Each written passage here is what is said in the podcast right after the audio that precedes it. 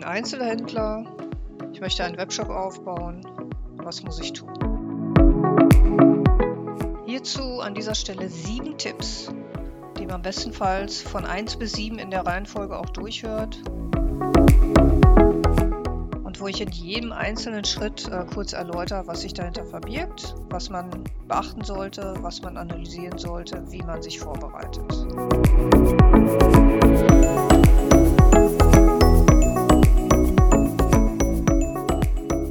Kommen wir nun von dem Thema Selbstanalyse über die Kundenanalyse zu dem dritten Punkt, sichtbar werden.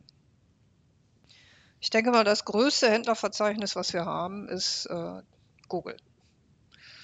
Äh, Google My Business ähm, bietet an, dass man sich dort als Unternehmer eintragen kann. Und äh, ich würde mal behaupten, dass jeder, der in irgendeiner Form online unterwegs ist, der überhaupt unterwegs ist und ein Handy in der Tasche hat und dieses Handy auch bedienen kann, googelt.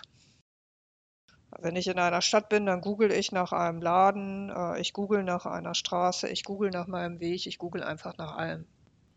Ich weiß, dass viele Kommunen hier anstreben, halt ein eigenes Verzeichnis für Händler in der eigenen Innenstadt ähm, äh, zusammenzustellen, aber das ist in meinen Augen äh, eigentlich Perlen vor die Säue werfen, weil letzten Endes ähm, sag mal, der normale User, der sich im Internet befindet, der wird immer wieder auf Google zurückkommen. Und insofern ist äh, ein Google My Business Eintrag, der ja übrigens auch noch kostenlos angeboten wird, einfach die bessere Alternative, um, äh, ich sag mal, auf der minimalsten Ebene zumindest sichtbar zu sein.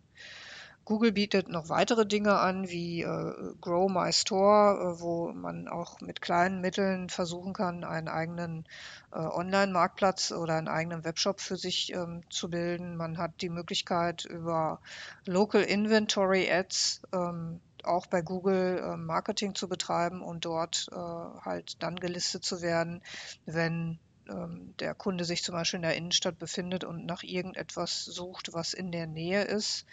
Ähm, nur da muss man eben auch darauf achten, dass es momentan vielleicht noch sinnvoll ist, das zu machen.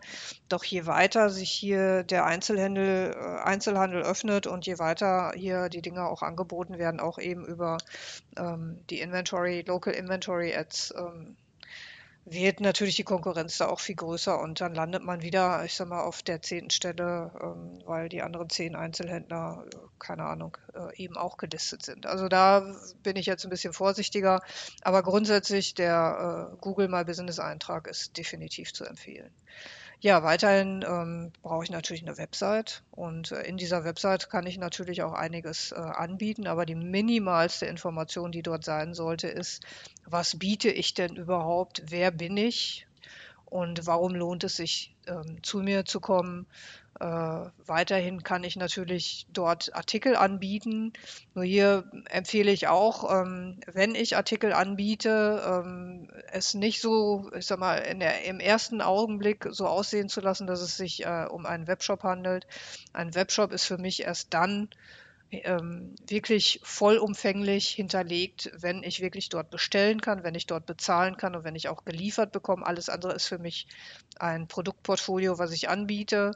Doch das würde ich jetzt äh, nicht als tatsächlichen Webshop bezeichnen. Ein Webshop, äh, da steckt eben auch eine Kundenerwartung dahinter und für mich als Kunde ist die Erwartung ganz klar, dass ich eben diese Dinge, die ich gerade benannt habe, äh, dort auch erledigen kann. Ja, so viel zum Thema äh, sichtbar werden. Also es ging jetzt erstmal darum, wie kommt mein Name überhaupt ins Internet? Wie weiß man, dass ich existiere? Sichtbar werden kann man natürlich auch noch auf weiteren Kanälen. Äh, dazu dann Tipp Nummer vier.